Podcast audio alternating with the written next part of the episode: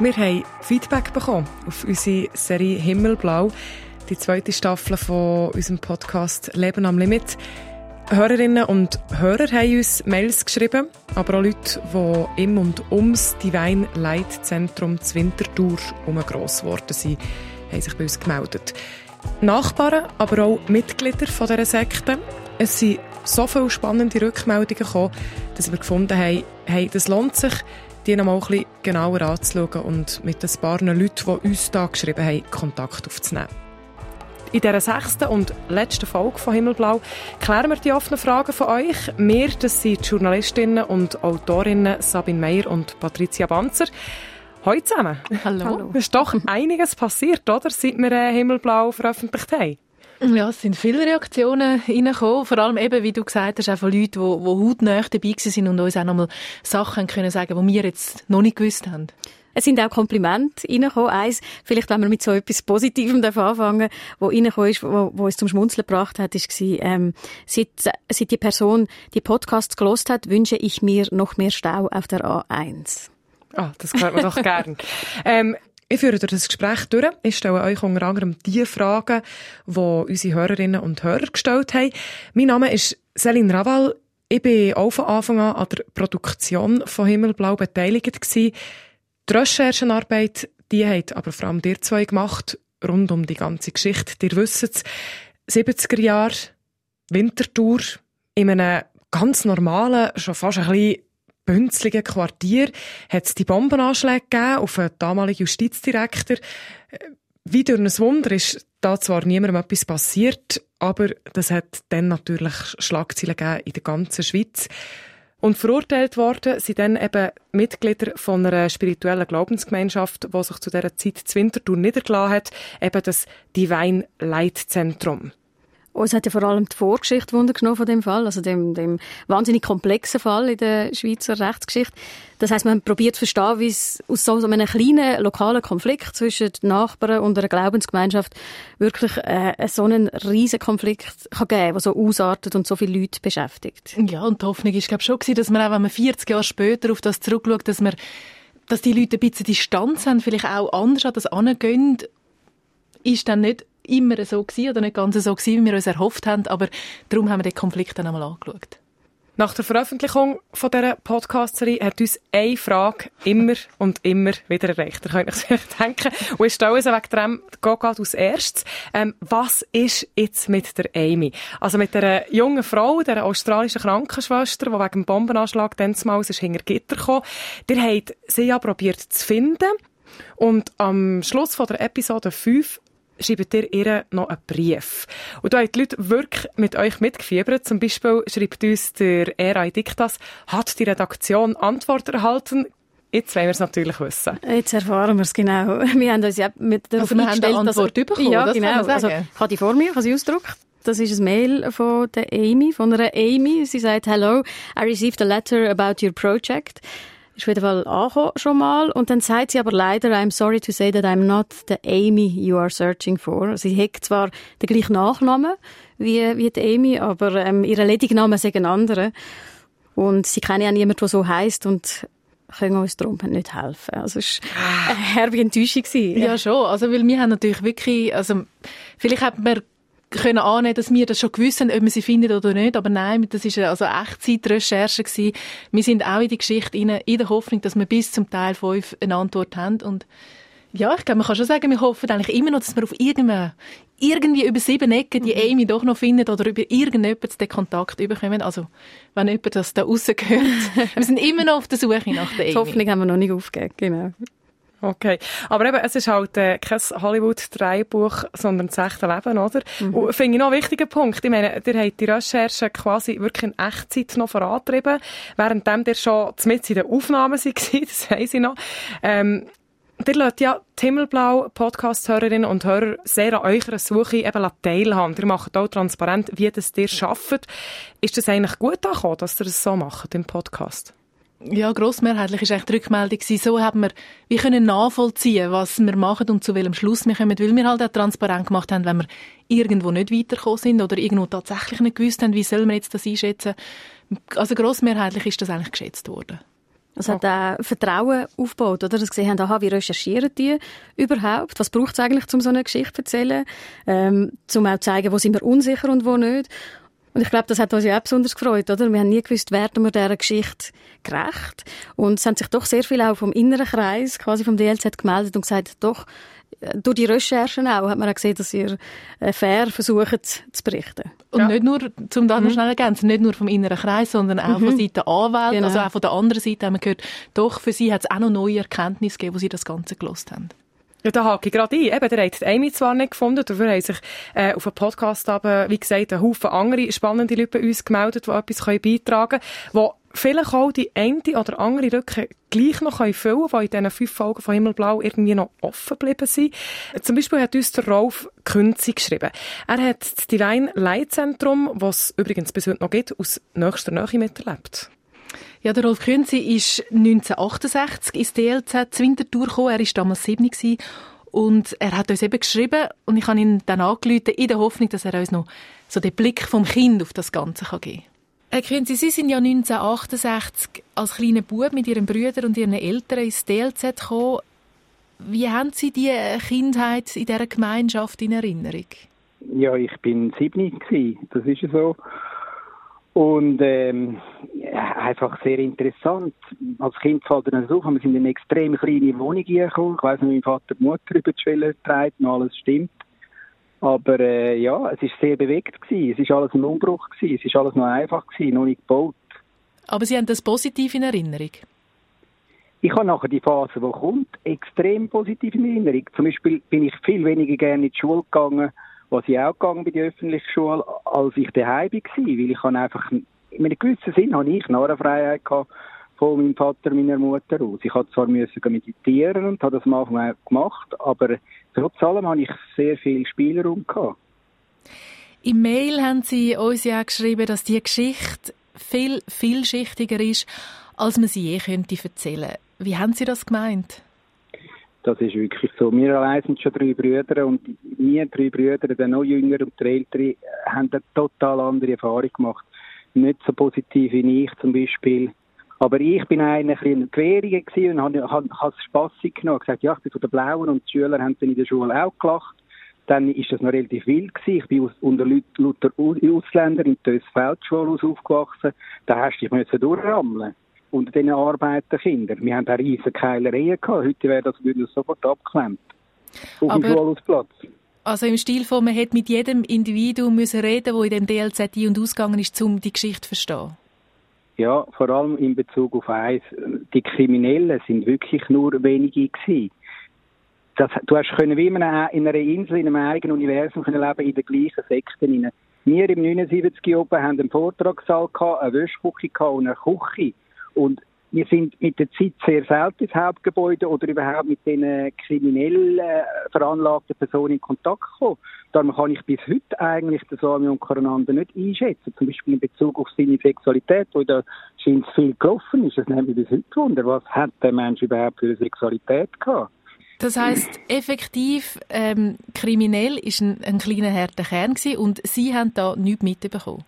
Also als 7- bis 14-Jähriger, wenn du nicht drin bist, wie die zwei Jungs, die drin waren, kommst du nicht mit über. Aber du hast von außen, du hast sicher gehört, oh, jetzt ist da etwas passiert, ist gelaufen, oder der Vater ist ja sogar kurz in Untersuchungshaft gewesen, weil er ja selber etwas ausgelöst hat. Aber er hat sich immer von diesen kriminellen Geschichten distanziert. Und in dem Sinne hätte natürlich schon jemand können und sagen, du, das stimmt etwas nicht und müssen es fast selber anzeigen. Aber ein 7- bis 14-Jähriger sicher nicht. Was haben Sie für Erinnerungen an die Nachbarn? Da hat es ja auch immer den Konflikt gegeben. Das ist sehr unterschiedlich. Es hat eben schon als kleiner Bub die gegeben, die überhaupt nicht gegrüßt haben und die, die auch sehr nett und offen zu dir sind. Also es hat auch Leute gehabt, die einfach gesehen haben, das ist ein Kind und der kann ja nichts dafür, dass er dort wohnt und wir haben die Spannung, aber die sind sehr nett mit mir umgegangen. In Ihrem Mail haben Sie auch geschrieben, dass Sie Auskunft geben, wenn wir noch Fragen haben, aber nur solange es niemand verletzt. Heißt das, die Wunden, die sind immer noch da? Äh, also bei vielen Leuten nicht. Aber ich denke eben, gerade in Bezug auf Geld zum Beispiel, ist hat auch sehr äh, eigenartig umgegangen und sind viele Geschichten im Umlauf. Und da sehe ich halt nicht drin. Und da sind sicher auch Leute, sogar die im DLC sind, verletzt, oder? Weil sie gefunden haben, sie sind da eher ein bisschen falsch behandelt worden. Ihre Familie ist ja dann noch sehr lang dort ein- und ausgegangen. Wie stehen Sie heute zum Divine-Leitzentrum? Das ist eben nicht ganz so. Im 76 oder dort äh, hat sich mein Vater schon längst zurückgezogen. Er ist weiterhin nach Indien und hat weitere Lehrer besucht. Meine Mutter ist am längsten geblieben, weil das für sie der Ort war, wo sie gelebt hat, oder? Und wir sind sie einfach noch besuchen. Aber wir haben uns eigentlich dort ziemlich schnell, alle, drei, alle Kinder haben uns ziemlich zurückgezogen und der Vater sowieso. Er hat eine andere Lebenspartnerin gehabt und äh, es war vor allem Mutter, gewesen, die einfach in der Küche war und die gemanagt hat. Sind Sie seitdem nochmal auf dem Brühlberg gewesen? Immer, also jetzt seit ein paar Jahren nicht mehr, aber ich kann jederzeit dort gehen, einlaufen und fragen, wie geht's euch? Also, aber ich bin wieder auf dem Hirschberg in Österreich gewesen, gross, da bin ich einmal gewesen, oder jetzt äh, auf dem Brühlberg oben. Jetzt ist die Mutter nicht mehr dort, da gehe ich nicht mehr noch. Es es gibt keinen Grund, wieso ich gehen soll.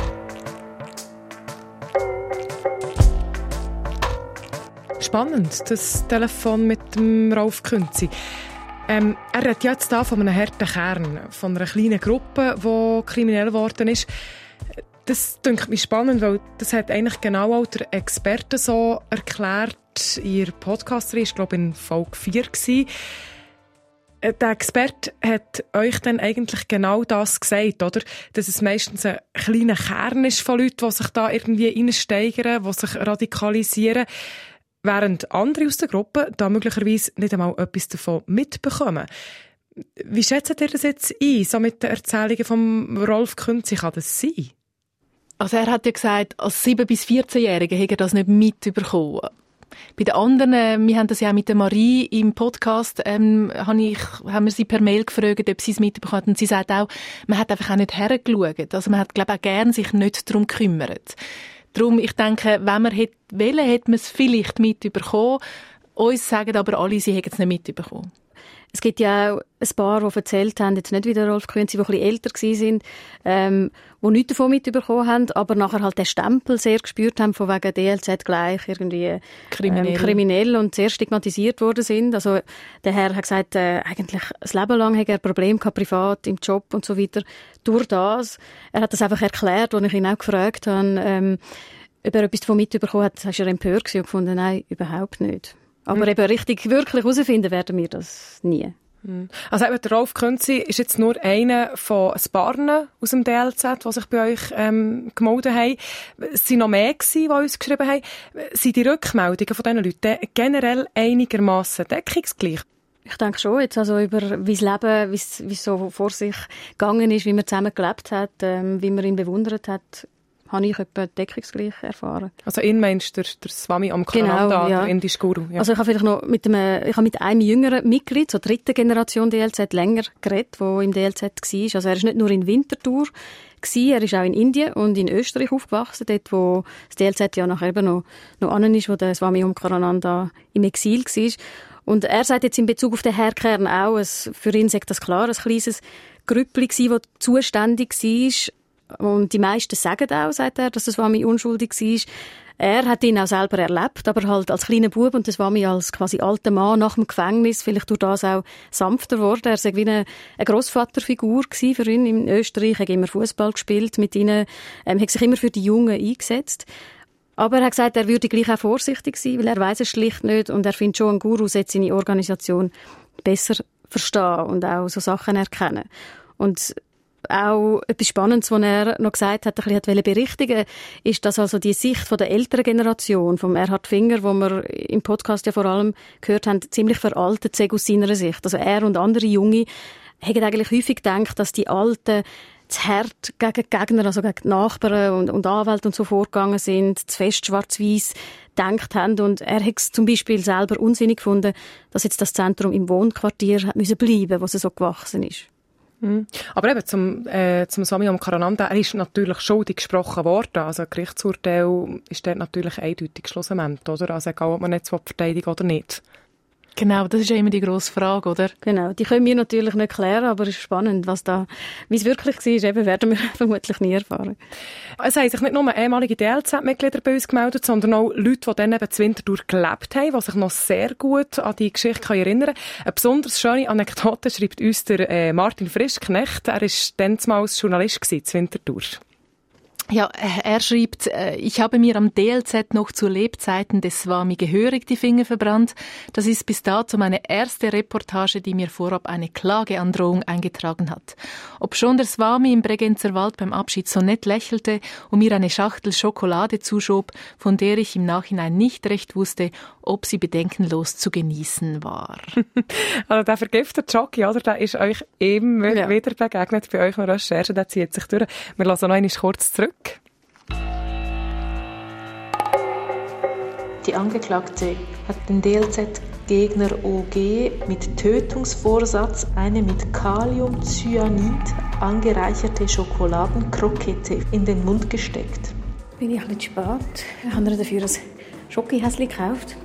Obwohl ich weiß jetzt gar nicht, ob das mit dieser Schocke bei dieser Geschichte eine gute Idee ist. Die Schocke-Geschichte, vergiftete Praline zum Gegner beseitigen, die hängen mir natürlich noch im Kopf. Die Frau Legrand weiss hoffentlich mehr. Also wenn du nicht Schocke findest, nicht auflesen. Auch nicht ins Maul nehmen. Auch wenn du Hunger hast.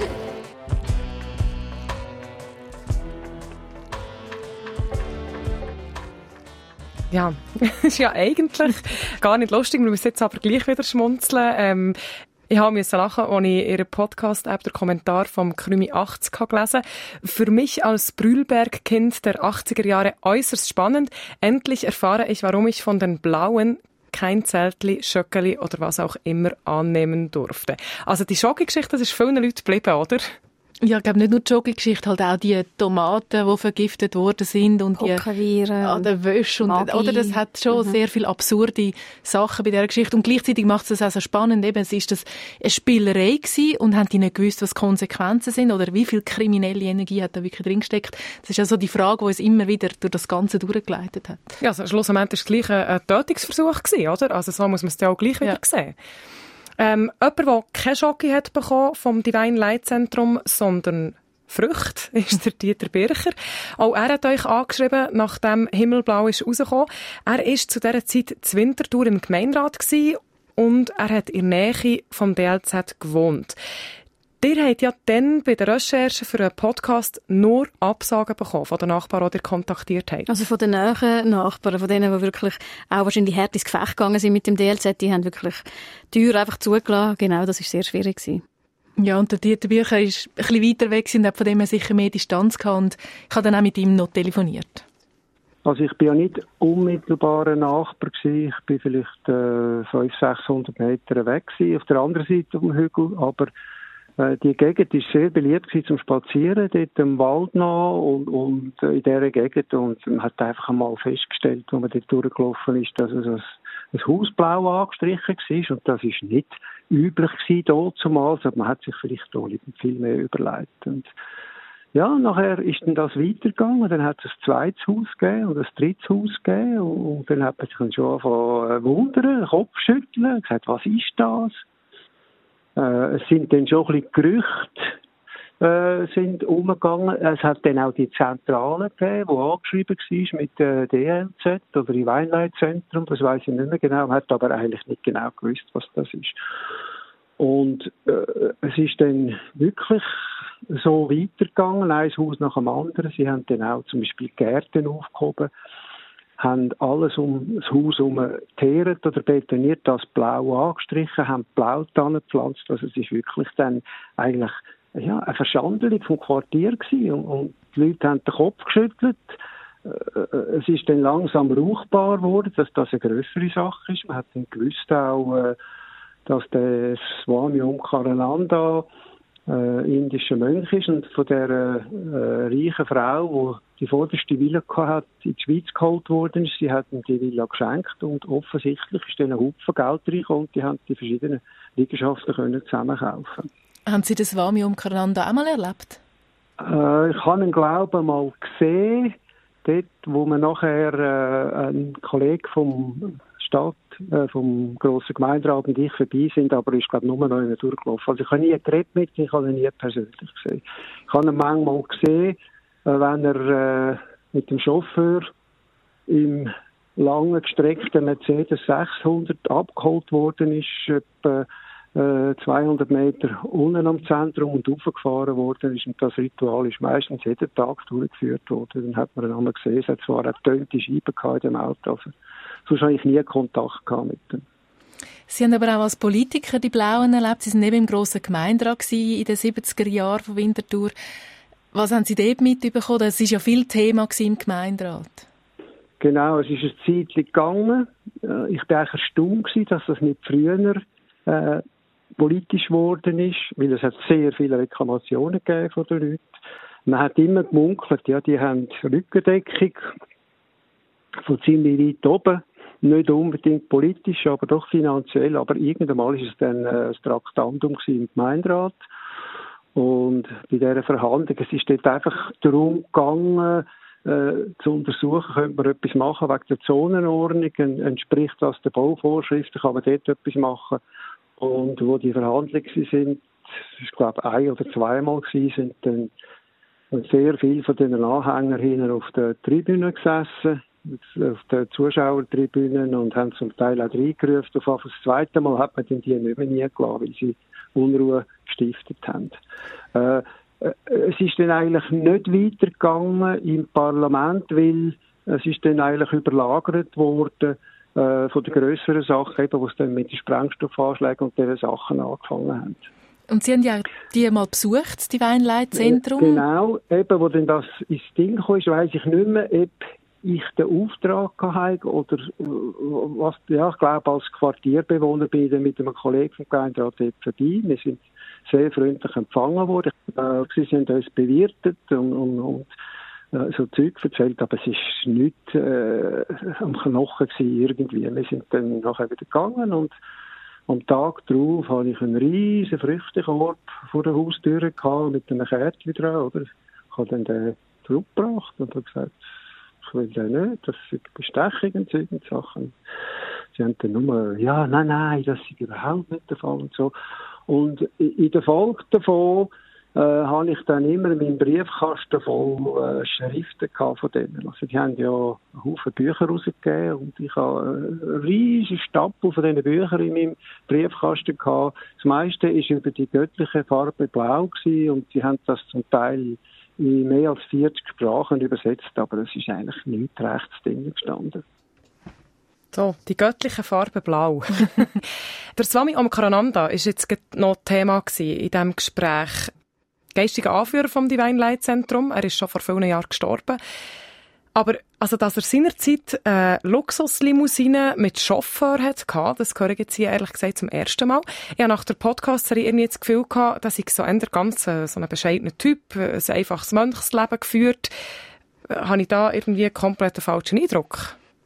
Das haben wir eigentlich auch. Also das ist das erste Mal, wo wir etwas, oder wo ich auch etwas von dem höre? Dass dort äh, eine Limousine und, und viel Prunk jetzt so im Spiel sei, was ja immer im Spiel war, ist eine Vermutungen über die, über die Geldgeber. Also, dass da reiche Anhänger gegeben hat, wo, wo eben ihnen ermöglicht haben, die, die Häuser überhaupt zu kaufen. Das ist, glaube ich, klar gewesen. Aber dass jetzt er im Prunk gelebt hat, so wie andere Gurus, oder? Das, das ist eigentlich... Also das Bild, das mindestens der Finger uns äh, von ihm gezeichnet hat, ist das gewesen, eher von einem bescheidenen Mann. Zurückgezogener Mann, ja. ja. Am Anfang noch raus ist, ähm, zu den Leuten, die er gekommen ist, wo, wo sie ja erst irgendwie 20 Leute sind und was dann gewachsen ist, ist er ein bisschen mehr äh, beschützt worden, zurückgezogen worden. Eben vielleicht schützen, ist das ein Stichwort, dass man ihn vielleicht hat abgrenzen ja. Wer weiß. Mhm. Es zeigt einfach auch, wie viele verschiedene Wahrnehmungen es gibt mhm. zu dieser Geschichte. Oder man kann, glaube mit 20 Personen noch reden und man bekommt wahrscheinlich irgendwie jedes Mal eine andere Geschichte erzählt. Ja, und wie wertvoll also Rückmeldungen sind für uns. Eben, wir haben zum Teil die Leute ja so intensiv gesucht und jetzt haben wir gemerkt, wo die Podcast-Serie mal draussen war, hey, da kommen ja, da hat es ganz viele Leute, die mit uns reden könnten und wir haben vorhin Bemühungen äh, gemacht, um die Leute zu finden. Und das ist sehr wertvoll, wenn wir so Rückmeldungen bekommen. Ja, vielleicht nur ganz kurz, man kann sich auch weiterhin bei euch melden, wenn man spannende Geschichten hat. Seid ihr jederzeit offen, oder? Sehr, immer. Also wir sind eigentlich auch abhängig von dem. Geschichten entstehen die Interaktion mit Leuten, mit Menschen und wir wollen Menschen im Zentrum haben und durch Menschen kommen wir auf Geschichten. Also gern, wenn jemand findet, das ist etwas Spannendes, da müssen wir recherchieren. Sehr gern. Dann einfach über äh, srf.ch slash Leben am Limit über das Kontaktformular uns schreiben. Wir freuen uns wirklich über alle Post. Ähm, zum Schluss möchte ich jetzt gleich nochmal den Bogen direkt in die Gegenwart spannen. Nicht nur Zeitzeugen, auch jüngere Leute haben uns geschrieben, die den Podcast Himmelblau gelost haben. Eine Frage ist natürlich unter anderem, wie ist es eigentlich weitergegangen mit dem Divine Leitzentrum. Also, ihr habt vorhin gesagt, das DLZ, das gibt es noch. Könnt ihr noch mehr dazu sagen, ähm, wie die Situation heute ist?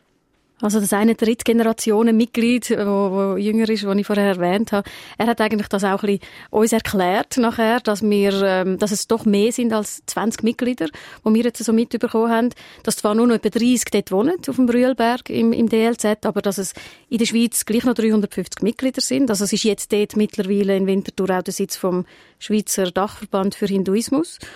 Und das sagen sie Rex, kommen und gehen. Also, das sind dann mehr Besucher, die immer noch am Wochenende kommen. Und da gibt es so hinduistische Feierlichkeiten. Also, im Tempel läuft ziemlich etwas. Und vor allem gibt es auch viel weltweit. Also, in Indien, im Nordindien, dort, wo der Swami Omkarananda herkommt, dort äh, wird sein Erbe auch weitergeführt. Also, dort hat es viele Anhänger. Eine Rückmeldung von einem jüngeren Mann hat mich persönlich noch bewegt. Ich zitiere das Mail von Dominik Viertz. Persönlich kenne ich das Brühlberg-Quartier sehr gut, da ich selbst dort aufgewachsen bin. Die DLZ-Leute waren einfach da, so wie andere Nachbarn auch einfach da waren und die man manchmal kannte oder eben auch nicht. Es hat mich deshalb sehr erstaunt und auch, dass es in diesem kleinen Quartier solche Auseinandersetzungen gab, denn aus heutiger Sicht scheinen die nachbarlichen Auseinandersetzungen reichlich kleinkariert und für mich persönlich nicht nachvollziehbar. Ich denke, hier hat sich die Gesellschaft glücklicherweise im positiven Sinn verändert und ist in meiner Wahrnehmung toleranter und offener geworden. Was meint ihr? Ist so ein Konflikt heute wirklich nicht mehr denkbar? Also ist unsere Gesellschaft so viel toleranter oder gibt es an vielen Orten noch so Quartier wie das Brühlberg-Quartier?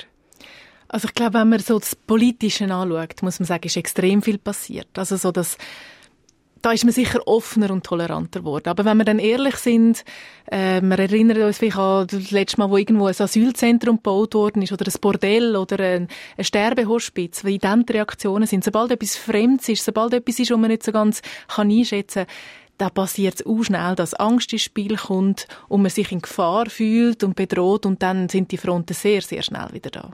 Also ich denke auch auf die einen Seite das Learning da. Also es haben auch verschiedene Leute gesagt, wieso hat es nicht etwas wie eine Mediation gegeben, zum Beispiel, wo man eingesetzt hat. Das würde man heute vielleicht eher machen. Ähm, heute sind es zwar friedlich, äh, also die übrigen DLZler und Nachbarn, weil es ist einfach keine Gefahr mehr da und sie wachsen eben auch nicht mehr. Aber ich glaube, wie du gesagt hast, wenn etwas wächst und neu ist und fremd ist, kann es überall klopfen. Ich möchte jetzt halt das Schlusswort noch einer Hörerin überlassen, beziehungsweise das letzte Mail zitieren, weil ich finde, es trifft extrem auf den Punkt, was den Leuten, glaube ich, gefällt an euren Podcasts. Andrea Hauter schreibt es so, für mich war klar, Sekte gleich böse. Doch das Ganze ist eben viel komplexer. Man hängt Frage seine eigene Wahrnehmung und ich muss sagen, mir ist es auch so gegangen. Also bei beiden Staffeln von Leben am Limit, bei Himmelblau und auch beim Eddie. Für uns ist das, glaube ich, eigentlich der Ausschlag gewesen, warum wir die Geschichte erzählen Nämlich, weil wir gemerkt haben, hey, das ist eben komplexer. Also im ersten Moment denken wir vielleicht, ah, das ist ein Böse oder die sind böse. Und dann, sobald wir gemerkt haben, hey, da hat es immer zwei Seiten oder noch mehr und es wird immer spannender, ab dem Moment haben wir uns entschieden, das ist eine Geschichte, die wir als Podcast-Serie erzählen Also häufig kommt man ja einfach eine Perspektive serviert über.